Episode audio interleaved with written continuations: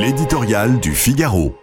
Le ballon ne tourne plus rond par Martin Couturier. La photo a fait le tour de la planète sport, celle de l'entraîneur de l'Olympique lyonnais, la tête ensanglantée après le caillassage du bus de son équipe un dimanche soir comme un autre dans les rues de Marseille par des soi-disant supporters de l'OM. Évidemment, rien de comparable avec le drame d'Israël et de Gaza. Le football reste un sport, un jeu, un plaisir dans le monde agité qui l'entoure. Enfin, il est censé être tout cela et demeurer un loisir pour les enfants, une distraction pour leurs parents et un bonheur pour tous. Problème, le ballon ne tourne plus rond. Ce n'est pas une spécialité française, mais nous ne sommes pas les derniers du classement.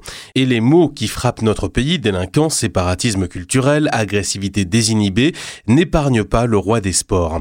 Les affaires se multiplient, les dérapages s'enchaînent, les incidents se propagent et mettent le feu à la pelouse. Tout y passe. Combats entre supporters, insultes racistes, chants homophobes, agressions d'entraîneurs et de joueurs, à menaces sur les arbitres, comparutions devant les tribunaux, de présidents de clubs pour des malversations financières et des achats d'arbitres. Les exemples récents en Europe ne manquent pas, confirmant l'adage bien connu, le foot rend fou.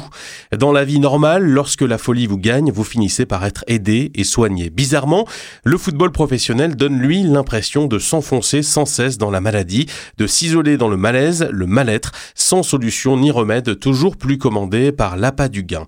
Résultat logique, les passionnés perdent la foi et l'envie de regarder les matchs sur des chaînes payantes qui morcellent l'offre et la rendent incompréhensible. Désespérant pour ceux qui aiment profondément ce sport et savent que loin des sunlights éblouissant les stars, le football amateur, même s'il n'échappe pas lui non plus à la violence, continue de former la jeunesse, d'apprendre aux enfants à faire leur lacet, d'offrir un repas et une douche à ceux qui en manquent. Et puis, quand l'arbitre siffle le coup d'envoi et que la partie commence, le malaise se dissipe, tout est déjà oublié.